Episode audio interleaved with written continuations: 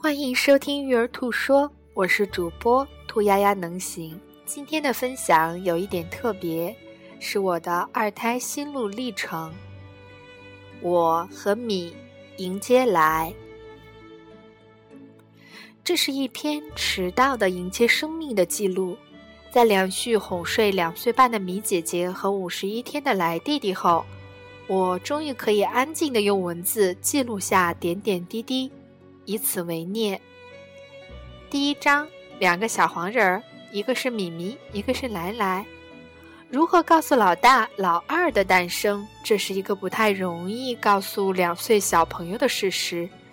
也许是心理学书籍看多了，我总觉得物理的站位是心理站位的基础。于是灵机一动，发现米最喜欢小黄人，我就买了两个一模一样的小黄人，告诉他。一个是米米，一个是来来，用物理意义上的玩具，这样轻松的方式告诉不到两岁的米米，他即将拥有一个弟弟。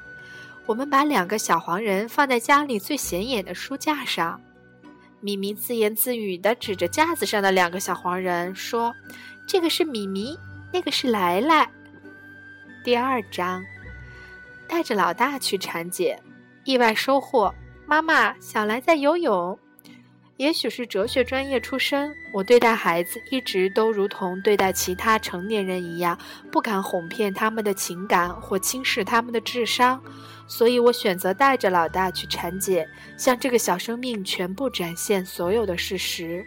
我所在的妇产医院美华的 B 超室设计得很用心，墙壁上挂着清晰的大屏幕，可以看到游走的 B 超显示的新生命。也允许全家人一起共同看到神奇的生命。虽然是第二次当妈妈，但是第一次在 B 超上看到来来的新生命，我还是抑制不住的兴奋。妈妈，小来在游泳，咪咪兴奋地说。我惊讶，并没有人告诉小米屏幕上的胎儿在做什么。他用他强大的生命潜力告诉我，他什么都明白。从那儿之后，米米睡前有一个仪式，就是跑过来贴到我的肚子上，听来来游泳的声音，一脸的兴奋。第三章，对不起，宝贝，妈妈不能抱你，不因为什么。到孕晚期，因为身体笨重，不能再抱米米。两岁多的米米不解问：“为什么呢？”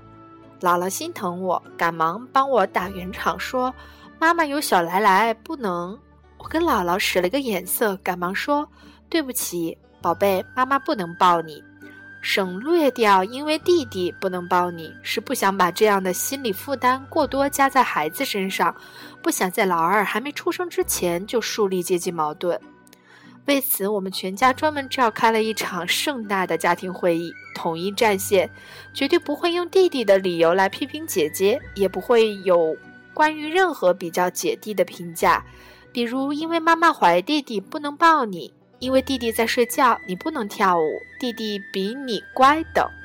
规则就是规则，不是因为有了弟弟才对你有了规则，不是偏袒才开始有了规则，不是不爱了或者少爱了才有规则。也许正是因为这样的原因，米姐姐从来没有伤害过弟弟的行为。因为他的生活没有因为弟弟而被比较、被批评、被责备吧。第四章，生来来是一场不到一小时的急速战役。生来来的过程虽然做了充分准备，但还是蛮惊险。之前炸糊过两次，都被医院退货回来，理由是宫缩间隔够，但是宫缩强度不够。郁闷我和爱人老是凌晨去医院，然后无功而返。但是等到那一天。真的来的时候，发现之前两次炸糊是有意义的。凌晨一点半感觉疼痛，忍耐到凌晨两点，火速叫孩子爸爸。两点半穿戴整齐，开车去医院。路上虽然只用了半小时，但是疼痛让我觉得异常漫长。看着爱人紧张开车的样子，我用呼吸方式，虽然疼得一身大汗，但是一声都没有叫。到达医院整三点。虽听说二胎快，但没想到医院的到医院的时候已经开了五指。医生内检后，整层的护士都过来帮忙换衣服、打吊瓶、安胎心监护仪。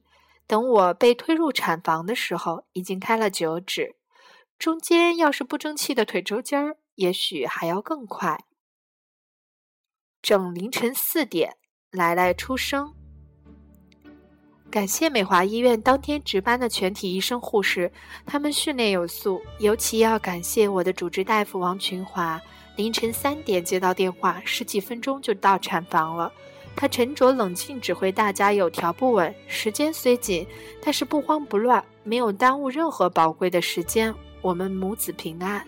要不是之前两次炸糊，我不会知道医院下边有修路，我也不知道真正宫缩强度是那么的快，可能会耽误本身就宝贵的时间。所以一切弯路都是有意义的。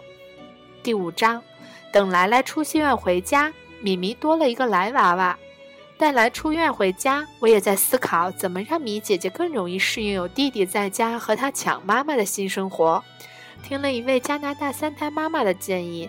在出院带来了回家的当天，注意一定是当天，送了米姐姐一个米娃来娃娃。当我在帮弟弟整理尿不湿的时候，米姐姐也会拿出她的来娃娃，有模有样的学起来。在我喂奶的时候，米姐姐也会学着把来娃娃的奶瓶拿起来模仿。这样用模仿妈妈照顾娃娃的游戏，一定程度上转移姐姐嫉妒弟弟的情绪。不能指望老大一点情绪都没有，但至少来娃娃可以让老大有更多的情感安慰和成就动机。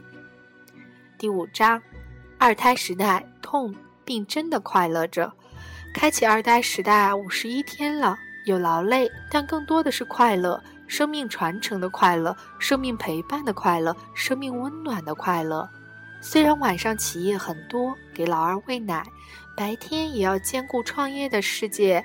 也要无数次陪老大玩耍、讲故事，精疲力尽的时候，每当看着姐弟憨笑的时候，所有的劳累都融化在这笑容中。也许这就是责任的意义吧。值此纪念我的二胎旅程，也感谢你的收听。